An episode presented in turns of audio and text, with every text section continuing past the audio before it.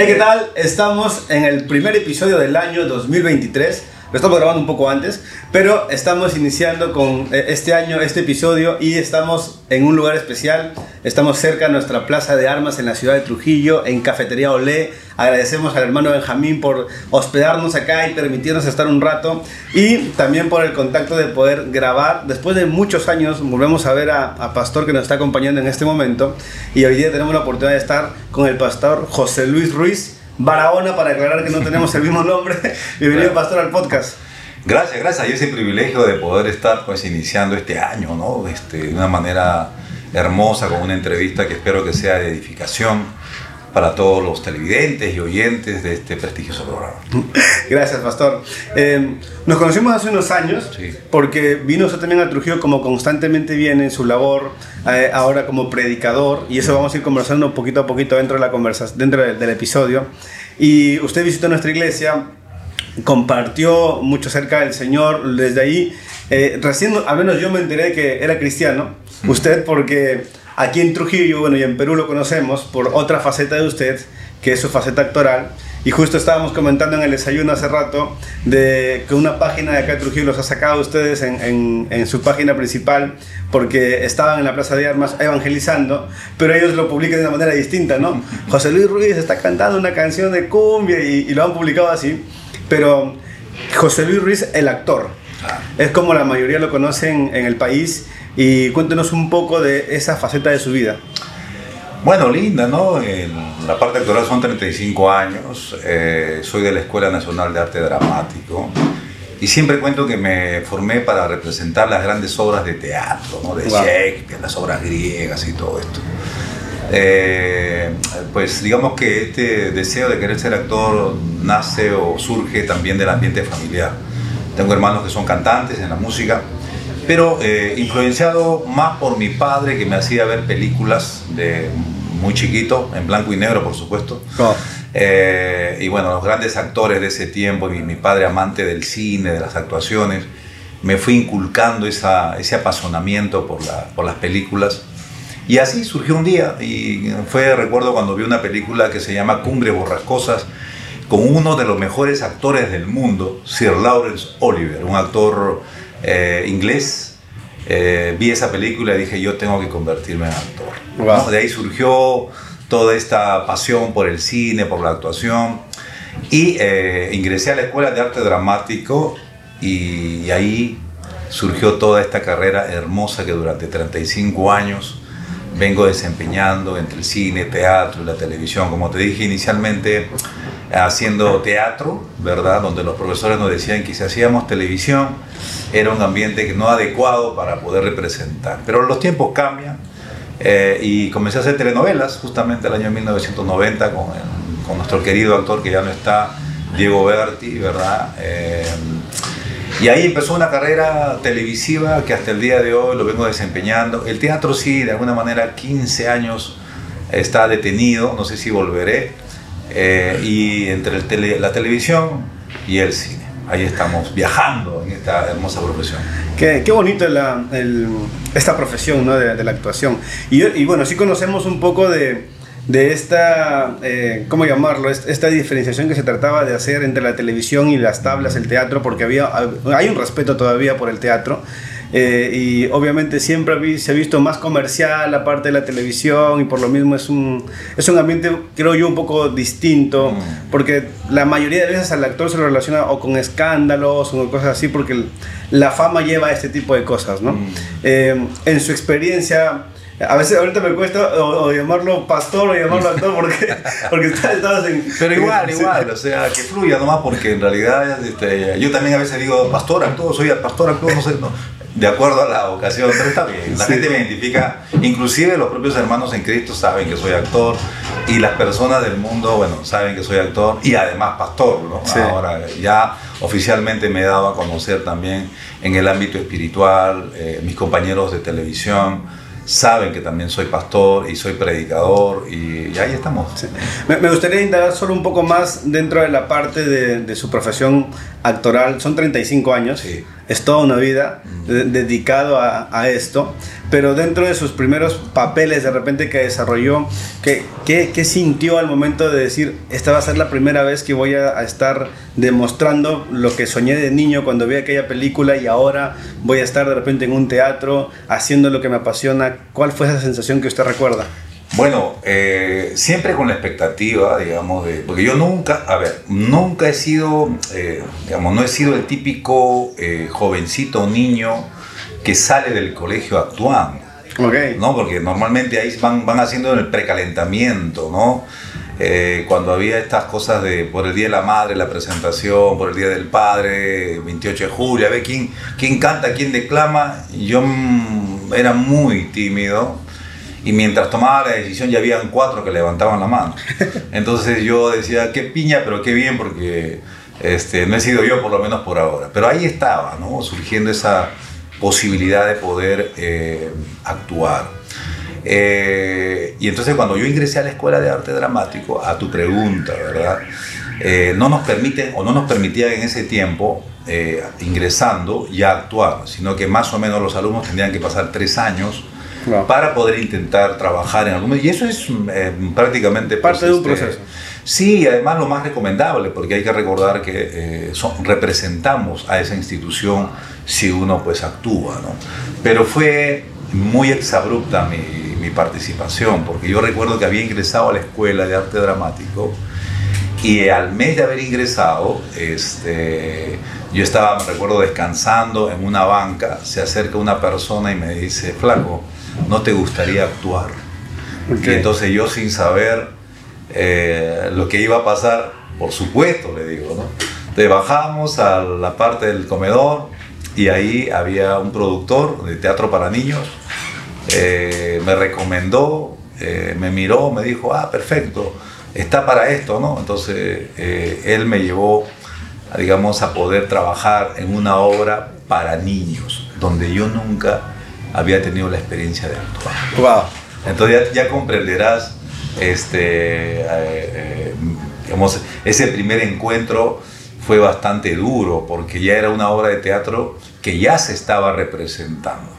Y ya después me, me di cuenta con los años de lo difícil que es reemplazar a un actor y más si no tuvo experiencia como yo, yo lo he tenido. ¿no? Ok. No, no tenía experiencia y no sabía de, este, de esta situación del manejo de cómo son las cosas para poder enfrentarse a un personaje. ¿no? Fue una experiencia chocante, bonita, mágica, pero también dura porque Primera vez. Sí, naturalmente, pues también los compañeros hacen comparaciones con alguien Ah, que claro. ya tiene años, ¿verdad? Pero yo siempre fui una persona bastante apasionada, eh, comprometida y de correr riesgos. Porque ya para la época en la cual yo me había decidido a ser actor, no es como ahora. O sea, Claro. empecé en los 80, donde no habían telenovelas, no habían miniseries, no había ni siquiera eh, un apoyo al teatro. Era época del terrorismo Wow. una época bastante difícil, ¿no? Que creo que hemos pasado en algo, digamos, un, un encierro eh, donde hemos estado muy limitados y en esa época, eh, digamos, digamos, comparándolo eh, de una manera eh, exagerada, quizás este encierro, pero no, no había muchas posibilidades. La, la único que hacíamos era prácticamente depender si mañana íbamos a vivir o no, Claro. porque mm, se explotaba un coche bomba acá, había, un- te despedías de la casa de, de la mamá y no sabías si ibas a volver al día claro. siguiente. Entonces, en, es- en medio de esa situación de estrechez, de caos, de violencia, de muerte, empezamos a hacer teatro y bueno, eh, fue una cosa bastante apremiante, pero también desafiante. Wow. Así que... ¿Cómo se llamó aquella primera obra? Eh, era una obra para niños que se llamaba Aladino y la lámpara maravillosa, Ok. donde yo hacía el personaje de genio, Ok. el genio de la lámpara maravillosa. Wow. Claro que sí. Qué, qué, qué loco, ¿no? Porque uno a veces eh, eh, empieza con, con estos papeles y estas situaciones eh, extrañas, por decirlo así, porque entra usted a- a- en medio de una obra que ya había iniciado y está en el trabajo, y en una época caótica, súper difícil en nuestro país, la época del terrorismo, que, como decía usted, uno no sabía si es que iba a volver o no volver a casa. A nosotros no nos tocó, pero obviamente a nuestros padres y hemos escuchado de todo esto y, sabemos por la historia ¿no? lo, difícil que, que, tocó para el país y cómo, cómo surge, porque en ese tiempo, decía usted, no había eh, telenovelas, miniseries, redes sociales para que la gente se muestre y explaye su talento. Y, y en medio de ese caos, surge ahora un movimiento más grande, ya hay, ya telenovelas, los actores son de repente más reconocidos, más respetados incluso, eh, ya, ya ha crecido mucho esta industria dentro de nuestro país. ¿Cómo la ha visto usted? No? Porque imagino que también hay muchos jóvenes y gente que anhela ser actor o que está en ese proceso. Sí, bueno, digamos que ahora la tienen un poquito más fácil, ¿no? Eh, ya el contexto social que se vivía en ese tiempo impedía de alguna manera eh, para los jóvenes de ese tiempo quizás eh, tener una mayor facilidad para poder ir creciendo y conseguir los objetivos que nos habíamos propuesto. Las cosas cambian, cambió el tiempo, eh, recordemos que también las, se hacían telenovelas, pero en el extranjero, y eran novelas eh, venezolanas, argentinas o mexicanas. inclusive las propias telenovelas peruanas, algunas que no sé si recordarán, no quiero dar nombres, las, yo mismo no las veía, no me gustaba mucho la, la, digamos, la, limitación de las producciones peruanas. Eh, y bueno, los tiempos fueron cambiando, no quiero mencionar gobernantes, pero digamos, en los 90 eh, hubo un ambiente eh, diferente, comenzaron a abrirse puertas, comenzaron las producciones. yo hacía teatro, pero comenzaron las telenovelas. El señor Michel Gómez, un director francés, comenzó con las miniseries. Regresa, Bolero, Tatán, unas miniseries que, que, se hicieron. Eh, y empezó las telenovelas. Y creo que eso fue también una... Ya Natacha había sentado un precedente, pero creo que explotó con los de arriba y los de abajo. Eh, seguramente hay personas que, mayorcitas como yo que, no, que deben estar viendo y se acordarán de esa telenovela, que duró un año la, la, transmisión. Y fue todo un fenómeno porque eh, todo el Perú la vio en todo lugar y a partir de allí ya las cosas comenzaron a cambiar. ¿no? Eh, luego América Producciones, que comenzó a, realizar películas a nivel internacional, donde tuve la oportunidad de poder participar en cinco telenovelas. Leonela, Pobre Diabla, Cosas del Amor, Isabela, Mujer Enamorada, Soledad, ¿verdad? Y yo tuve la inmensa bendición del año 1996 y ahí voy un poquito también a hacer un, recordar de este sueño que pude lograr de eh, hacer un protagónico para una película, nada menos dirigido mm, por el que para mí es el mejor director del Perú, lo ha sido, aún todavía vive, el señor Francisco Lombardi. Ah. Hicimos una película aquí justamente en Pacasmayo, eh, una película que trascendió, él ganó el premio Mejor Director en el Festival de San Sebastián, uno de los mejores festivales del mundo la película ganó a mejor guion en Cuba, donde hay una escuela latinoamericana de cine que, fue, que premiaron ese guion. Y yo tuve la inmensa bendición de ganar el premio al mejor actor latinoamericano, nada menos que en Gramado, Brasil. Wow. toda una experiencia y ahí, como dice usted, ver de repente su sueño cumpliéndose de, alguna forma. Sí, mira, y de alguna manera también eh, eso fue un preámbulo a esta conversión mía, porque si hablo del año ochenta y tantos al 96 o 97 pasaron cerca de 10 o 12 años.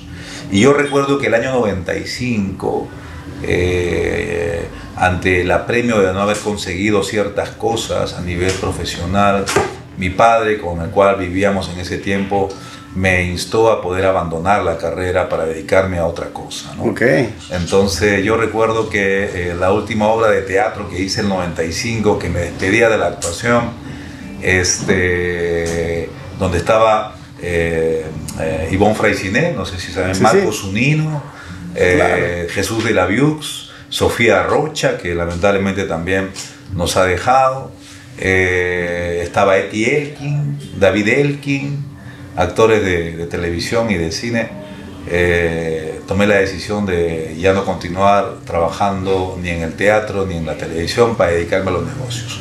Y yo recuerdo que del Teatro Real hacia la avenida Javier Prado, ¿verdad? te venías por toda la avenida Arequipa caminando Y yo caminé todo eso despidiéndome en un diciembre del 1995 llorando. ¿Y a qué voy? Eh, que llorando le dije a Dios, si tú existes, dame una sola oportunidad. Porque lo había intentado todo, había, hecho, había hecho danza moderna, había hecho cine, perdón, había hecho teatro, había trabajado en todo tipo de género teatral, comercial y todo, y no había logrado un despunte. Y llegó bajo la piel. Esa fue una respuesta de parte de Dios que ya de alguna manera me estaba hablando y diciéndome que un día tú me vas a servir. ahora, me quedé con, con, esto que mencionaba. Si no, antes de partir obviamente la parte de, de su conversión y ahora su, su dedicación al Evangelio, eh, si no hubiese sido actor, si no hubiese ocurrido de repente mm. esto, ¿qué, ¿qué, hubiese hecho usted? ¿A qué se hubiese dedicado? Sí, fíjate que yo la tenía bien clara. Si mi padre me hubiera, me hubiera dado la, la oportunidad, yo hubiera querido ser concertista de, de, de piano. Ok. porque tengo, tengo las manos grandes, ¿sí? Entonces mi ilusión era poder ser músico. siempre ligado al arte. Siempre ligado, digo, provengo de una familia artística, ¿no? Eh, lo otro que también era una vocación que sentía en mi corazón era ser diplomático. Porque me gustan las relaciones, me gusta de alguna manera eh, socializar bien, llegar a acuerdos pacíficos y poder crecer, digamos, en tu ambiente, en mi ambiente y estimularnos a una ayuda para el bien de la sociedad.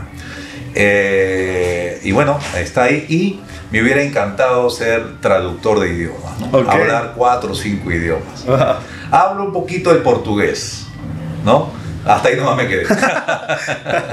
Pero eh, a veces es un, es un poquito ver esta parte de lo que uno anhela en la vida, cómo uno realmente lo va logrando no, porque a veces gente nos frustramos y llegamos a determinada edad y decimos no estoy eh, teniendo lo que esperaba tener en este tiempo y, siempre hay, ok, si esto no ocurre, algunos planeamos, digamos, tengo una segunda opción, una, una salida que era lo que me mencionan, ¿no? De repente concertista de piano o dedicarse a la diplomacia y era encontrar de repente un camino, ¿no?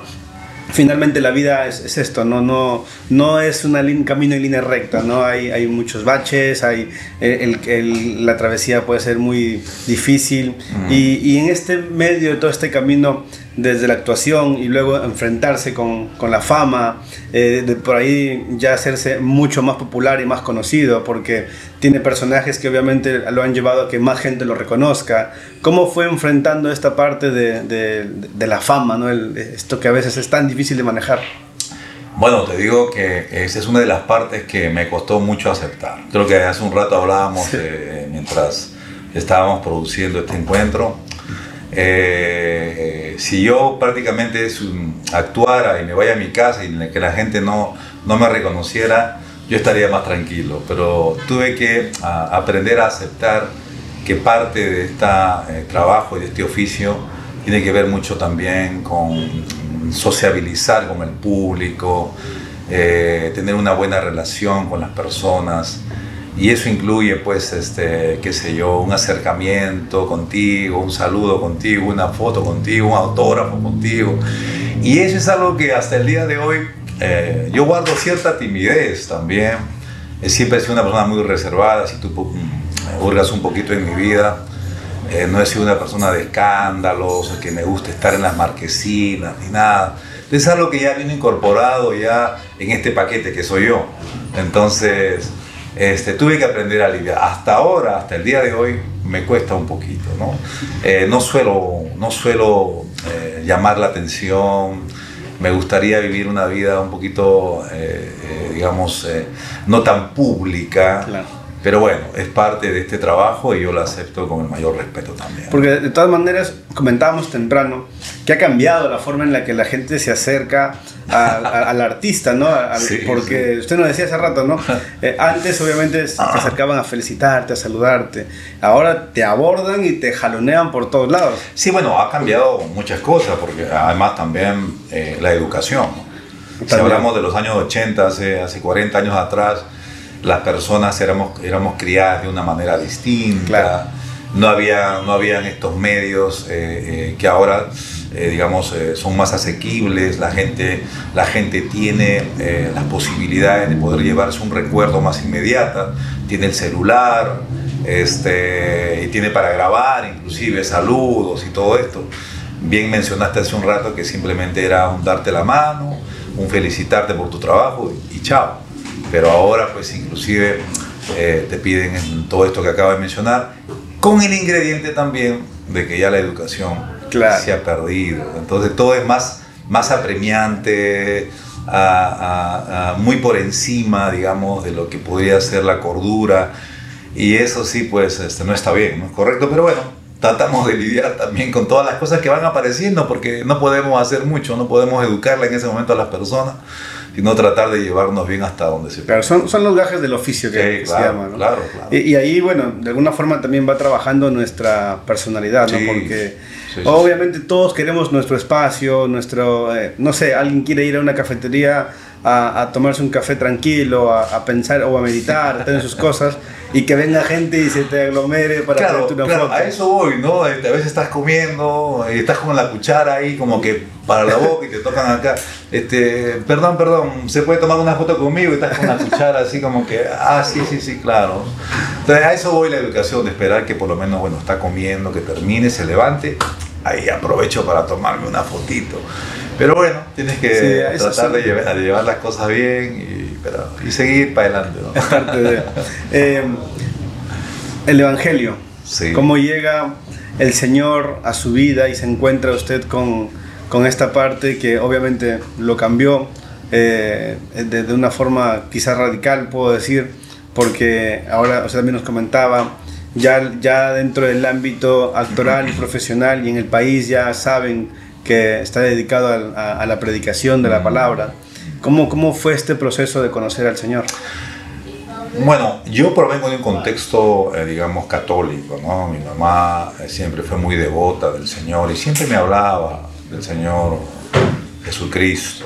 Eh, yo tengo muy bonitos recuerdos de pequeño. Yo a la edad de 6 años, 7 años, recuerdo que entraba a la cocina, como provengo de un contexto católico, ponía una maderita, ponía chapitas, me arrodillaba, mirando ahí al cielo y me ponía a orar a Dios. Y, hablaba como en el Antiguo Testamento, decía Dios de Abraham, Isaac y Jacob. Me gustaban mucho las cosas este, bíblicas, las historias bíblicas, veía la, vida de Santa Rosita, de San Martín y todos estos santos eh, y gozaba de la Navidad Mm, mi madre, por ejemplo, de las que se ponía, eh, se vestía de negro en, Semana Santa. O sea, había un, fervor realmente eh, eh, a, su manera en la casa. Y creo que de todos los hermanos yo era el más apegado a eso. Me gustaba, digamos, tener un acercamiento a Dios. Y creo que desde ahí mantuve, digamos, un interés por las cosas espirituales. Y siempre cuento que Dios me permitió poder vivir esta vida eh, profesional, porque en realidad yo, lo, yo conocí al Señor en medio de unos sets de televisión. Okay. Normalmente a las personas se les eh, em, eh, invita a, la iglesia o a una cédula, ¿no? Para poder escuchar la palabra de Dios. Claro. Y Dios llega a mi vida, a diferencia, con todo el respeto, por supuesto, de, de, de otros tratos del Señor yo no estuve eh, en una condición de tristeza externa, digamos, en el sentido de eh, eh, estar en una situación muy pobre económicamente o en una situación emocional, ¿verdad? o en algún vicio que me haya tocado fondo en realidad. Yo estaba en la cúspide, o sea, como te digo, había obtenido el premio al mejor actor latinoamericano, estaba con un buen sueldo, estaba muy bien considerado, estaba también eh, eh, unido a una persona que quería mucho sentimentalmente. Y en esa situación el Señor me llevó para mostrarme que en realidad eso no es el todo. Y ahí en medio de, la, de una telenovela que eh, lo protagonizaba nuestro querido actor también Salvador del Solar, una telenovela que se llamó Lluvia de Arena, yo era la contraparte, era el malo de la novela, para variar. Este, y entonces ahí hubo alguien que me predicó la palabra de Dios. Vio en mí mm, esto que solamente las personas espirituales pueden ver en, las personas y me habló de Jesucristo, me habló del Señor. yo había hablado o había escuchado mucho del Señor de pequeño, aún en mi adolescencia, ¿verdad? Eh, y me invitó a una iglesia, me invitó a ir a una iglesia. Nosotros, lo que pasa es que nosotros grabamos en Paracas la telenovela. Okay. Entonces íbamos, trabajábamos de lunes a sábado, ¿verdad? En esta, en esta telenovela. Y el sábado en la tarde veníamos de Paracas para pasar la noche del, del sábado, amanecer domingo, y a las 2 de la tarde del domingo volver a Paracas para poder el día lunes mm, empezar, a grabar. empezar a grabar. Y es ahí que él me decía, eh, viajábamos en, el auto y me decía, ¿no quieres ir mañana a la iglesia para escuchar la palabra? ¿Era ah, parte de los actores o del equipo? Sí, era parte, parte de los actores, un actor no, no, no, no, no muy conocido en ese tiempo. Este, y yo le decía, sí, sí, sí, mañana, mañana, ¿a qué hora? A tal hora. Y no iba, pues me quedaba dormido, cansado de grabar. Y fue más o menos cuatro meses que, que, que, tuve así con él, ¿no? Ya al final de la telenovela, en realidad, un día digo, pero oye, he quedado mal con este pata, tengo que ir a la iglesia. O sea, prácticamente por no, por no, quedar mal, prácticamente. este, y estuvo ahí, siempre esperándome en el mismo lugar. Y lo hermoso de esta experiencia es que me mostró su paciencia y su amor esta persona, porque a pesar de haberle fallado, nunca me reprochó el hecho de no ir. Claro. Nunca me sacó en cara, oye, me ha dejado esperando. Y yo, no, y eso aprendí. Porque después me lo hicieron a mí. yo invitaba, ya convertido, invitaba a los actores. Y, no te algunos no iban, o al tiempo iba, yo con mucha paciencia, ¿no? Eh, y entonces eh, dije un día, no, tengo que ir, ya va a terminar la novela, voy a quedar mal, y qué sé yo. Y fui, y me estaba esperando, me llevó a la iglesia, me senté, recuerdo, al fondo, atrás.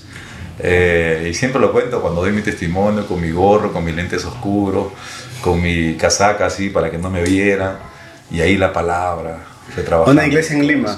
Sí, fue, no sé si se puede decir iglesia, pero si no, una iglesia en Lima, ¿no? Este, puede mencionarla y le agradecemos.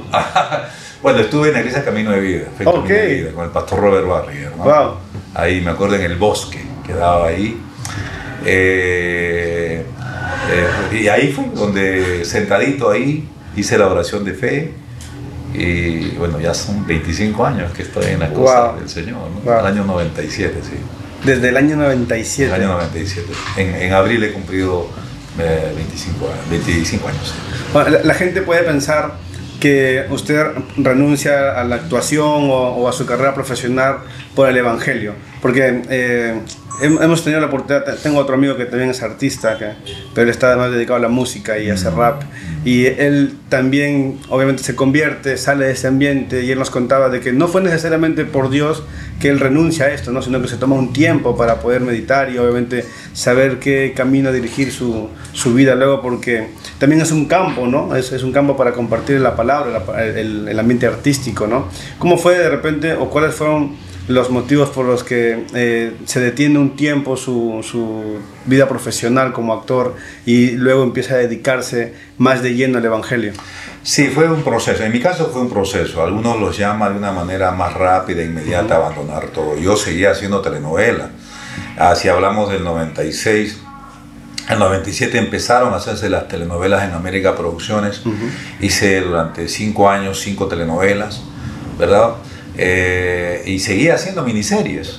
Pero el Señor fue eh, trabajando. Yo serví en la iglesia, en el Ministerio de Arte, porque después de Camino de Vida me pasé a otra iglesia guiado por el Señor, donde entré a un seminario, una iglesia que se llama Verdad y Libertad, dirigida por el pastor Víctor Sarruc. Estuve allí eh, tres años, ingresé al seminario. Dios, Dios me estaba llevando al conocimiento de su palabra y a esta madurez necesaria para poder tomar decisiones mayores, ¿verdad? Eh, estuve ahí, luego pasé a otra iglesia, a la casa del Padre, eh, y fue el año 2010, ya como, porque en estas tres iglesias trabajé como director en el Ministerio de Arte haciendo las obras de teatro. Como, con sus dones, ¿no? Sí, sí, sí, eh, y, pensé que... Mm, yo nunca me salí de la iglesia pensando de que no, por ciertas cosas que uno puede ver, ¿verdad? Siempre bajo la dirección del Señor. Es más, nunca pensé que llegando a una iglesia iba, iba a irme, yo siempre pensé que me iba a quedar ahí. Pero Dios tiene un trato con, con cada uno de nosotros, ¿no? Eh, y entonces eh, me fui llevando a diferentes lugares para poder ver, aprender y crecer. Hasta el año 2010, ¿verdad? Que yo estaba haciendo telenovelas, miniseries inclusive, y Dios me llama a la predicación. Eh, recuerdo mucho que yo me, me, gusta mucho entrenar, eh, soy básicamente de ir al gimnasio, ¿verdad? Este, y ahí me presentaron a un pastor muy, muy, muy, muy reconocido, el pastor Pepe Selem. Yo recuerdo que fue Tomate Barraza y estaba con Sandro Monsalte, dos actores de televisión, ¿En el gimnasio? que entrenaban en el gimnasio, que son amigos míos. Y me decían, oye, aquí hay un pastor que entrena. Me y yo decía, un pastor que entrena en el gimnasio. Nunca había escuchado que un pastor pudiera entrenar en un gimnasio. Ya me parecía raro. Ya. Yo te lo voy a presentar, me dice, porque yo converso con él, vete a tal hora a entrenar. Y efectivamente, lo que pasa es que este pastor ya entrenaba antes de ser cristiano y Dios ahora lo está usando mucho en ese ámbito, digamos, de fuerza, ¿no? porque él también hace espectáculos eh, evangelísticos de fuerza, de, ah, de, de, de, doblar o sea, Está bastante metido en el gimnasio. Sí, y lo usa él para, para la gloria del Señor. Y él fue el que me invitó a poder dar mi testimonio en algunas, como era pastor me invitaba, invitaba a algunas iglesias a poder dar mi testimonio. Eh, y entonces, como yo había estudiado en el seminario, eh, compartía mi testimonio con palabra de Dios. Y creo que eso pudo llamar la atención de algunos pastores al decir, mira, está manejando la palabra, conoce la palabra. No solo es testimonio, está acompañado de... Sí, porque ya había estado en el seminario, había estado en el seminario estudiando, entonces, eh, y por ahí me dijeron, oye, comenzaron a ver lo que uno no ve, ¿no? creo que tú puedes enseñar, no, pastor, le digo yo, no, por favor, a ver si vienes el próximo domingo, tal temita, a ver, y así se comenzaron a pasar la voz, ¿verdad? A invitarme a otras iglesias y también las invitaciones a provincia. Comencé a viajar a partir del 2010. Eh, y el 2012, ¿verdad? Uno de los pastores me dice, José Luis, este, vemos en ti la, el llamado de parte de Dios a poder pastorear, así que te queremos ordenar pastor de la iglesia Jesús el Vino Nuevo, la iglesia con la cual hasta ahora, el día de hoy, me ha dado a administrar el Señor. Y así fue el nombramiento pastoral, yo seguía predicando, ¿verdad? Eh, porque también tengo ese llamado de edificar la iglesia. En realidad soy un pastor que a pesar de tener una iglesia pequeña, eh, Dios me usa para la edificación del cuerpo de Cristo. Y así empezaron los viajes, estuve en costa, sierra y selva, He viajado también a Latinoamérica, he predicado en Europa y, y bueno, eh, me separé del Señor en realidad, perdón, de la televisión el 2012 que hice eh, Mi amor el guachimán. Esta novela que... Esta miniserie. Que, esta, esta, miniserie, perdón, que genera ahora bastante... Eh, lo reconocen quizás más por esto, o esta generación lo reconoce más por ese trabajo porque es el más actual. Y comentábamos en el desayuno eh, con Carlos habíamos visto en redes sociales, aquí en Trujillo hay una página muy conocida que siempre está pendiente, o que la gente, mejor dicho, en la calle graba lo que mm. ocurre y se lo manda a la página y la página lo comparte, ¿no? Eh, noticias, accidentes, cosas extrañas, lo que sea que ocurra. Y vemos, yo veo en esta página, y con Carlos lo vemos, que está usted cantando una canción, y obviamente la página lo eh, publica esa parte porque la página, el actor José Luis Ruiz está en la Plaza de Armas de Trujillo, eh, y ponen el video y todo, y luego sigue otra amiga que también es artista cantando en las siguientes historias, están los dos, ¿no? Y compartiendo el mensaje esa página no es cristiana, pero los compartió a ustedes y compartió la parte de la predicación. Entonces fue, fue algo muy bonito porque a usted lo reconocen en, en, este tiempo por esta última miniserie que es Memoria Guachimán, porque usted tuvo un personaje muy importante ahí, o que al menos eh, terminó cerrando las dos temporadas. Y, y esto es eh, justamente con la parte en la que usted ya se dedica de lleno al, al ministerio, nos contaba. Sí, claro, eh, como te digo, el 2012, haciendo esta miniserie, el Señor me llamó a poder retirarme eh, para poder servirle tiempo completo. ¿no? Entonces, del 2012 al 2022, 21 son casi como 10 años, y vino esta telenovela que mencionas, Luz de Luna, ¿no? Eh, también evidentemente yo con mucho respeto y temor del Señor tuve que orar para ver si podía volver, ¿verdad?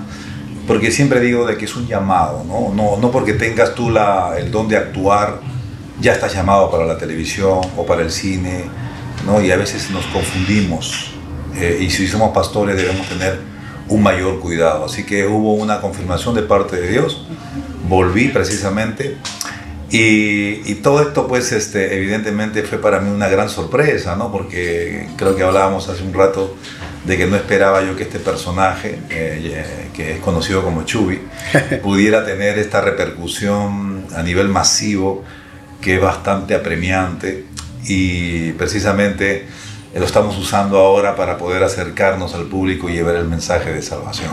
Esto, eh, como te decía hace un rato, nos acerca siempre, ¿no? Si podemos usarlo para poder de alguna manera acercarnos a la gente eh, en una primera etapa, eh, para, digamos, darnos a conocer en el trabajo y una canción sirve, eso de alguna manera te permite luego ya ir contando acerca de tu vida. ¿no? Y creo que le doy las gracias a Dios por haberme permitido trabajar, porque eso viene de Dios. Estoy bien, bien convencido, hemos dado testimonio a nuestros compañeros en la televisión de la gracia del Señor.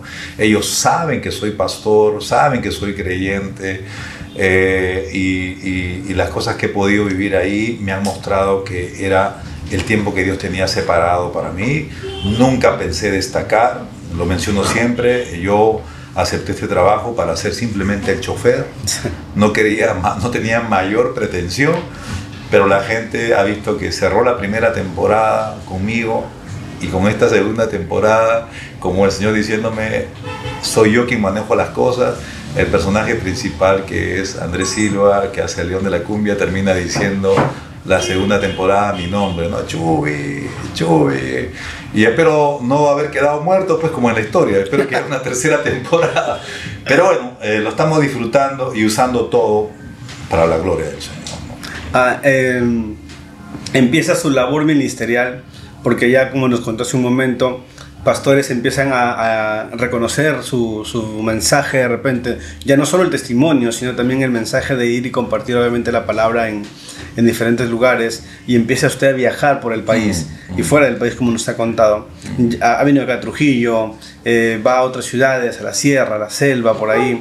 Eh, de repente, dentro de estos ámbitos o de estas iglesias a las que ha podido ir, ¿dónde ha sido de repente de, de los lugares o qué experiencias como nos contaba temprano, le ha tocado vivir porque eh, lo, lo, van a presentar definitivamente como el actor. Y la gente puede ir a escucharlo como, no necesariamente como el mensaje del predicador, sino que quieren ver al actor. ¿Cómo, ¿Cómo, lo, lo, ha ido manejando o le, le, ha tocado vivir esta parte? Bueno, en realidad es sorprendente para inclusive muchos pastores. Yo he, yo, yo he, llegado, eh, yo he llegado a escuchar eh, comentarios como, pastor, actor, nunca lo he visto. Entonces, yo siempre le doy las gracias al Señor, ¿no? Porque es la gracia del Señor. Eh, sí, efectivamente, ¿no? Eh, eh, geográficamente para mí es un poquito difícil viajar siempre a la sierra, ¿no? Este, por el clima, soy de Lima, digamos, es un poco chocante para mí. hay cosas que suceden a nivel físico este, y ciertas cosas. He podido también viajar y a veces las condiciones con las cuales nos invitan no son las adecuadas, pero nosotros vamos, predicamos la palabra del Señor, hablamos del amor de Cristo y siempre tengo presente la obra de Cristo en mi vida y soy muy agradecido, ¿no? Este, evidentemente que venir a toda la parte norte, la costa, tiene, tiene una particularidad diferente, ¿no? Pero a donde nos lleva el Señor. Ahora, por ejemplo, también estoy trabajando en la selva, el calor es, es abrumante, sofocante, ¿verdad? Pero Dios nos da ese amor que nos permite poder soportarlo todo. La palabra lo menciona, todo lo puedo en Cristo que me fortalece.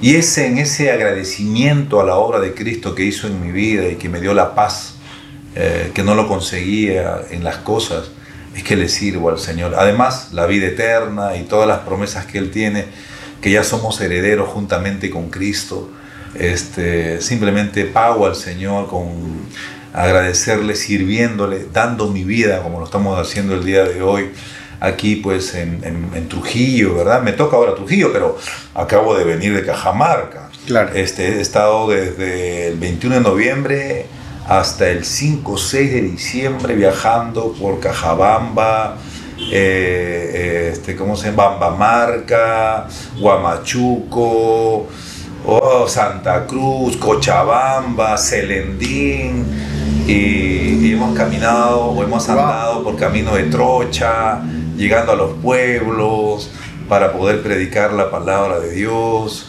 Y, y, bueno, y ahora estamos en Trujillo, ¿verdad? Con amigos que queremos mucho, muy agradecidos. Y en el mes de marzo del siguiente año nos vamos a Europa. Mira, mira todas esa, esas cosas que el Señor hace, ¿no? Vamos a estar por, por Grecia, vamos a estar por Bélgica, Suiza, eh, varios lugares que ahí se están abriendo para poder predicar la palabra. Y vamos a donde nos lleve el Señor siempre agradecidos con la gracia de nuestro Señor. Eh, algunos pensarían de repente de que no sé qué está haciendo, por qué se está saliendo de la actuación, eh, debería seguir por esa línea, eh, va, va, a perder de repente, obviamente, dinero, la gente puede pensar así, ¿no? Este, porque obviamente en, en este ámbito el, eh, el, el, actor es remunerado, el trabajo y, y, el reconocimiento genera de que haya más trabajo, de repente, y la gente puede pensar, ¿no? ¿Qué está haciendo con, qué, qué está haciendo, por qué no, no utiliza mejor eso para dedicarse a eso? Pero es complicado también que puedan comprender de que el Señor a veces nos llama y, y cuando nos llama eh, ya es más difícil manejar los dos lados, ¿no? Eh, la parte profesional, la parte ministerial. Y usted nos contaba hace rato de que eh, había tomado este último papel porque era un trabajo pequeño, obviamente era una, una, labor más pequeña porque quería tener la libertad y el tiempo de poder dedicarse a, al Evangelio, que es de repente diferente a lo que la gente afuera ve, ¿no? La gente puede pensar, debería ser al revés, ¿no? Debería dedicarle más tiempo a su profesión y lo que le sobra de tiempo mm. debería dedicárselo al Evangelio, ¿no? Pero el Señor a usted lo ha llamado y usted nos acaba de, de, compartir de que en medio de ese llamado, ahora usted está viajando por el país, se va a Europa pronto a compartir el mensaje, a seguir sirviéndole al Señor. Y, y, todo esto lo tiene que haber hecho el Señor, lo tiene que estar haciendo Él. Eh, que es de repente lo que, con lo que usted está agradecido por su vida como, como creyente ahora y como predicador del mensaje del Señor, eh, ¿qué le diría también para animar a la gente que está en el camino? Sí, yo siempre digo algo que es una realidad en mi vida. ¿no? Yo no necesito nada más, porque ya Cristo me lo dio todo. O sea, ¿qué es el todo? Cristo pues. Ya. O sea, tengo a Cristo, ya lo tengo todo. Y al tenerlo todo, ¿verdad? Ya estoy completo. No necesito nada más. Luego, todo lo que el Señor añade es su gracia y es su misericordia. Yo vivo agradecido de lo que el Señor me da, sea que vaya a cualquier lugar. Bueno, he ido a la, eh, te cuento que he ido a la sierra, no he estado, digamos, pasándola muy bien ahora me lleva a Europa, ahora estoy en Trujillo, pero eso es lo que me da el Señor. Ahora, quizás Dios, eh, ah, y me permite volver a la televisión, pero 10 años no lo he estado, ¿verdad? He estado básicamente predicando, eh, como te contaba, también sirviendo a una madre eh, que no estaba en buenas condiciones, eso es lo que también yo quisiera contar que puedan conocer, ¿no? Porque todo puede parecer muy bonito, ah, el pastor viaja, mira cómo lo bendice tanto el Señor. Pero eh, nuestro Señor fue tratado también. Nosotros también somos tratados por el Señor. Yo tuve que servir a una madre durante ocho años que no veía, no podía caminar, había sufrido infartos. Wow. Y yo tuve que darle inclusive de comer con sorbete a mi mamá. Eh, eh, licuar la comida, limpiarle los pañales, cambiarla. Eh, y, y en esos diez años no tenía trabajo. Wow. Pero ahí vi la gracia del Señor. O sea, fue un trato personal. Pero además el Señor me decía, tú tienes que pasar esa prueba. O sea, eh, todo lo que el Señor pudo darme eh, en ese sentido, siempre lo tomé agradecido. Eh, claro, es diferente estar sirviendo como servía en mi casa, ¿verdad? Pero también en ese tiempo viajaba, por eso he, he venido aquí y he sido buen administrador, porque el Señor fortaleció mi, mi, mi, corazón, mi vida. Pude viajar y esto que te cuento que predicaba aquí y allá era con el ministerio, era viajando y atendiendo a mi madre wow. y no abandonándola. No es que me iba y eso es el, lo que yo también de alguna manera quiero sembrar en el corazón. ¿no? Yo no puedo este, servir sin descuidar a mi familia, sin descuidar lo que Dios me ha dado también a administrar, porque hay que recordar que Dios primero formó o fundó la familia, ¿verdad? Eh, entonces todo lo tuve que administrar bien y el Señor iba añadiendo cada día, dándome cada día. Y ahora ha llegado este reconocimiento de esta situación de poder viajar, que también no es fácil, pero bueno, eh, es lo que el Señor me da. Y yo quiero eh, mencionar que cada uno de nosotros tiene un llamado, ¿verdad? Eh, uno, no, no, puede vivir la vida de otro, es muy particular el Señor, pero lo que he aprendido, como dice Pablo, es a, tener contentamiento, sea que tenga o sea que no tenga, porque todo lo puedo en Cristo, que me fortalece. O sea, lo que te quiero decir es que yo a pesar de haber tenido sin el Señor tantas cosas, no tenía contentamiento. Además, el mundo no tiene contentamiento. Yo creo que hace un rato hablábamos acerca de eso, ¿no? No tenemos que hacer nada. El tema es cuando nos sentimos obligados, y ahí estoy tocando un poquito el Evangelio, ¿ah? Sí, sí. Ese Evangelio de tienes que conseguir, tú eres un hijo de Dios, haz esto, haz lo otro, y, ponen carga, como los fariseos. Tienes que lavarte, tienes que hacer esto, tienes que esto, esto, esto, y son cargas. Y, y, y no son felices los que tienen carga. Yo, si el Señor mañana me dice, vuelve a tu casita, vuelve a predicar, 15, 20 años ahí, soy feliz. Si luego el Señor me dice, ahora te saco otra vez, ahora te vuelvo a la televisión, ahora te saco, y ya no vas a volver, ¿ah? bien Señor, porque ya lo tengo todo en el Señor. Vivo, sé disfrutar. Bueno, acá Olé, Almado, 3, 4, 9, hago el Publicherry, excelente comida, creo que lo hemos disfrutado ahora en el, desayuno. Gloria a Dios, ¿verdad? Pero mañana puede ser un huevo frito en un lugar humilde y soy feliz también. Eso es lo que hace la obra de Dios. Te da paz. ¿Cuánta gente y conozco con mucho dinero, comiendo grandes banquetes, pero con resentimiento en su corazón? no llevándose bien con su hermano, con su familia, con su amigo, eh, teniendo tantas cosas oscuras, no disfrutando esa hermosa comida que puede valer 50 soles el plato. Entonces, he aprendido, ahora mismo eh, no sé si volveré, a la televisión. Todo el mundo me dice, José Luis, pero sería bueno la tercera parte y tu personaje que viva, que, que, no muera, José Luis. Y yo le digo así, yo también quisiera porque es platita también, ¿no? Pero, o sea, pero digo, si viene bien y si no viene, gloria a Dios. Hago, como predico también, digo, hago lo más hermoso que nos ha dado el Señor. Hablar de Él, hablar de Él, hablar de lo que Él ha hecho en mi vida y de la paz que tengo eh, y que solamente Él me pudo dar. Y es lo que trato de hacer alcanzar a la gente. ¿no? Hay mucha carga en nosotros por cumplir, aún el propio ministerio. ¿no? Yo te decía hace un momento acerca del hermoso programa, la cual recomiendo a toda la gente que la vea, que le dé like, que, que se, se suscriba, porque son chicos muy, muy, muy, muy lindos en realidad, todo este equipo que está trabajando aquí. Este, y sé que Dios eh, los va a levantar pero tampoco es una, digamos, debe ser una carga llegar. Ya el hecho de estar trabajando para Jesús, donde Jesús nos ponga, es suficiente.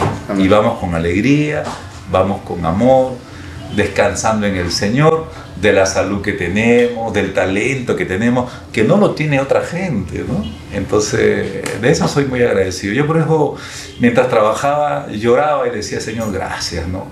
Gracias porque este talento tú me lo diste y estoy haciendo lo que no, no pensaba volver a actuar. Y encima tú me levantas, Señor, porque yo te digo honestamente, yo no quería que me den más responsabilidad como personaje, ¿eh? pero fue el Señor, y a eso voy cuando tú me dices el consejo, ¿no? Descansemos en el Señor. Dice que Él, él exalta al humilde. Y es una de las cosas que he tenido que trabajar mucho, eh, la humildad, porque los actores pues tenemos un ego un poquito eh, trabajado, porque es nuestra profesión, ¿no? Tú tienes que eh, ponerte en una situación y mostrarte, es como los jugadores que tienen que mostrar en el mundial, porque, porque van a, van a, lo van a contratar en otras empresas y van a, van a subir el sueldo, porque quieren trabajo en realidad. Pero el Señor me ha enseñado a tener complacencia conmigo mismo, a hacer un trabajo, por supuesto, efectivo, ¿no? profesional, y dejar que Él me coloque y me mueva como gran productor que es el Señor a donde Él me quiera llevar. ¿no? Imagínate, imagínate yo digo, Señor, ahora que estoy acá, Oye, me llaman y me dicen, oye, José Luis, mañana tienes con estos chicos de acá. No, por favor, estoy en otro level. Ya, que me llamen otros canales. No, o sea, es hermoso el haberlos conocido, el estar aquí y sobre todo poder eh, transmitir que el descanso que deben de tener ya teniendo a Cristo en su corazón. Eh, esto es... Eh, aprender a vivir en esa plenitud que el Señor nos ha oh, regalado, ¿no? Eh, usted lo mencionó, lo que dijo Pablo, ¿no? Estoy contento si tengo mucho, estoy contento si tengo poco, estoy contento porque tengo al Señor, ¿no? y eso es lo más importante. Habiendo a veces eh, la fama, creemos que con la fama y con el dinero de repente se van a, suplir todas nuestras necesidades. Mm. Quizás sí, las necesidades mm. físicas, ¿no? Y las necesidades del, del cuerpo, de la carne, pero a veces se queda estos vacíos en el corazón y, por más que tengamos todo lo económico y tengamos toda la fama del mundo, nada va a, ocupar el lugar que puede ocupar el Señor y suplir lo que Él suple. Sí, hay, hay textos que yo siempre los he hecho mío, ¿ah? por ejemplo, puestos los ojos en Jesús. O sea, eh, cuando voy a la iglesia no son gente perfecta, pero mis ojos no están puestos en la gente, en las personas. Mis ojos están puestos en Jesús. Y otro texto eh, que para mí es liberadores, y conoceréis la verdad, y la verdad os hará libres. Entonces, todo esto que, digamos, el hecho de, ah, cuando yo gane, ya, gané acá el premio Mejor Actor Latinoamericano, ahora mi meta es, este, qué sé yo, pues ahora los festivales de, de Europa, los festivales, el Oscar, ah, y ahí, ahí estoy luchando, luchando, luchando por alcanzar esa esa, esa, Copa Mundial, ¿verdad? Que es un segundo, porque al final lo gana otro el próximo, próximo evento y se acabó. ¿O cuánto le durará? Una semana, que fue lo que pasó. Pero el Señor es el todo y, creo que estoy aprendiendo a vivir en ese diario vivir en esa plenitud, porque es un aprendizaje, ¿no? Y eso es lo que quisiera que también podamos disfrutar todos los creyentes. Qué bonito, qué bonito de verdad haber podido conocerlo un poco más, que la gente lo pueda conocer un ah, poco más, fuera del personaje de Chuy, que toda la gente está esperando que vuelva, poder saber que la gente pueda conocer un poco más su labor eh, ministerial también por ahí y obviamente esta parte que nos contó de su madre, ¿no? Usted nos contaba hace rato el menor de ocho hermanos, si no me equivoco, y hacerse cargo de, de, de, una madre. Eh, que todos deberíamos hacerlo, ¿no? pero no es tan fácil. Y, y a veces creemos que, que, es así de simple, ¿no? Pero a medida que las personas avanzan en edad, es más difícil atenderlas, tener cuidado, requiere mucha paciencia. Y por eso es que creo que necesitamos a Cristo. Porque mira, si no hubiera conocido a Cristo, yo me hubiera desentendido quizá decir, no, pues estamos hablando hace varios años, soy más muchacho, tengo que hacer mi vida, como solemos decir los seres humanos, tengo que hacer mi vida, yo, ah, mi mamá, ya, que lo vean los demás, qué sé yo. Pero el, amor del Señor, la vida del Señor en ti, te impulsa a poder servir a los demás. En este caso, el Señor fue quien me llevó a poder brindar, me dio la oportunidad de poder honrar a mi madre y ahora veo el fruto de ese amor que el Señor paga de alguna manera. Wow. Pastor, ¿qué les gustaría decirle a la gente de repente por ahí eh, a la juventud que están anhelando ser actores o a los que están iniciando en el Evangelio, ¿cuál sería su consejo para estas personas? Sí, yo creo que eh, este mundo también es, eh, um, te brinda oportunidades de poder desarrollar tus dones, tus capacidades, ¿no? hay que estudiar, hay que prepararse en lo que te gusta, en lo que es tu don, tu llamado, pero dejar que el Señor es el que te ubique en el lugar correcto, ¿no? Sin afán, tranquilo, viajando, con tranquilidad, eh, cumpliendo los mandamientos de Dios, porque al final es lo que dice eh, eh, Salomón, ¿no? Si tú lees todo Eclesiastés, habló por todas las experiencias que él pasó y experimentó. Y al final dijo, el final de todo discurso es este.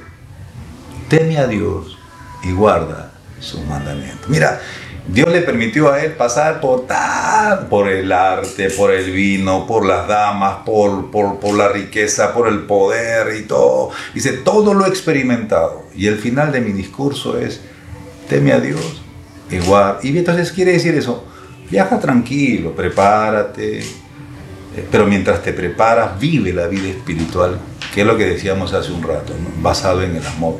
respeta a tus padres, sea un buen amigo, sea un buen cristiano, sea un buen ciudadano, administra bien las cosas que Dios te da en este tiempo y anda sin afán, simplemente respetando la voluntad de Dios. Y si te toca partir, partes en paz a la presencia del Señor. Amén.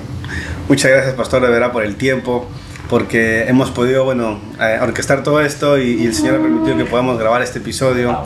Eh, estoy seguro que mucha gente va a salir eh, animado, retado y edificado por esto. Y esperamos que este tiempo que todavía está por acá por Trujillo, o la próxima vez que vengan también poder, poder compartir nuevamente con usted, tener un tiempo más de, de conversar, porque se aprende mucho de lo que el Señor trabaja en su vida y de lo que observamos en usted. Y escucharlo, de verdad, nos, nos ha animado mucho.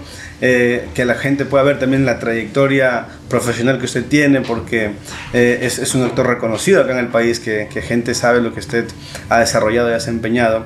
Y, pero más importante eso es lo que nos ha compartido al final, de cómo el Señor usa su vida y cómo el Señor lo está eh, llevando de repente de lugar en lugar a poder compartir acerca de él. Gracias, gracias a ustedes por haberme invitado inmerecidamente, porque bueno, es toda la gracia del Señor y cuando quieran estoy para poder servir a ustedes, a quienes también al ver este programa quisieran invitarme a poder este, participar en algunos eventos o lo que ellos deseen. Estoy siempre para servir de parte del Señor. Gracias. Pastor. Eh, ¿Cómo lo encuentran en las redes de repente para que la gente lo pueda buscar por ahí? Eh, José Luis Ruiz, van a Facebook, ahí pueden encontrar, eh, y van a encontrar José Luis Ruiz y también José Luis Ruiz Pastor, porque tengo una página personal y una página pastoral.